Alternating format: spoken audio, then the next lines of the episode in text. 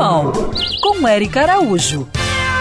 Oi, gente! A nossa ouvinte Júlia, de Botafogo, me disse que tratou o olho da sua gatinha, que estava com manchas de sangue, mas não melhorou, e me pergunta o que pode ser. Júlia, pode ser que o problema principal esteja em outro local.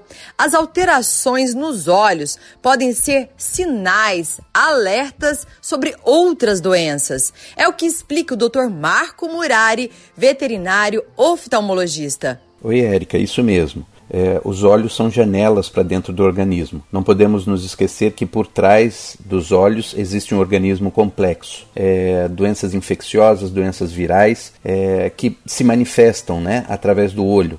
Nos cães a gente pode exemplificar a, a erlíquia, a babese, a pancreatite. Nos gatos, a toxoplasmose, a FIV, a FeLV, a PIF. Então é muito importante a parceria entre o serviço de oftalmologia e o clínico geral para que quanto antes a gente possa diagnosticar a doença de base e tratar. De qualquer forma, os olhos também serão tratados, mas muitos bichos têm pavor do colírio e não deixam pingar.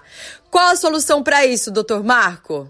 E muitos desses animaizinhos não se deixam medicar, porque não foram condicionados desde a, desde a pediatria a receberem uma gotinha de colírio diariamente. Então eu recomendo que todos esses cães, desde novinhos, recebam, sejam condicionados a receber uma gotinha de colírio em cada olho. Colírios lubrificantes oculares, colírios é, que imitam a lágrima tão somente. Isso vai ajudar muito quando um dia eles precisarem de tratamento efetivo. Fique de olho e cuide do seu mascote. Siga essas pegadas e para saber mais sobre esse assunto, se inscreve lá no meu canal do YouTube, Érica Bichos.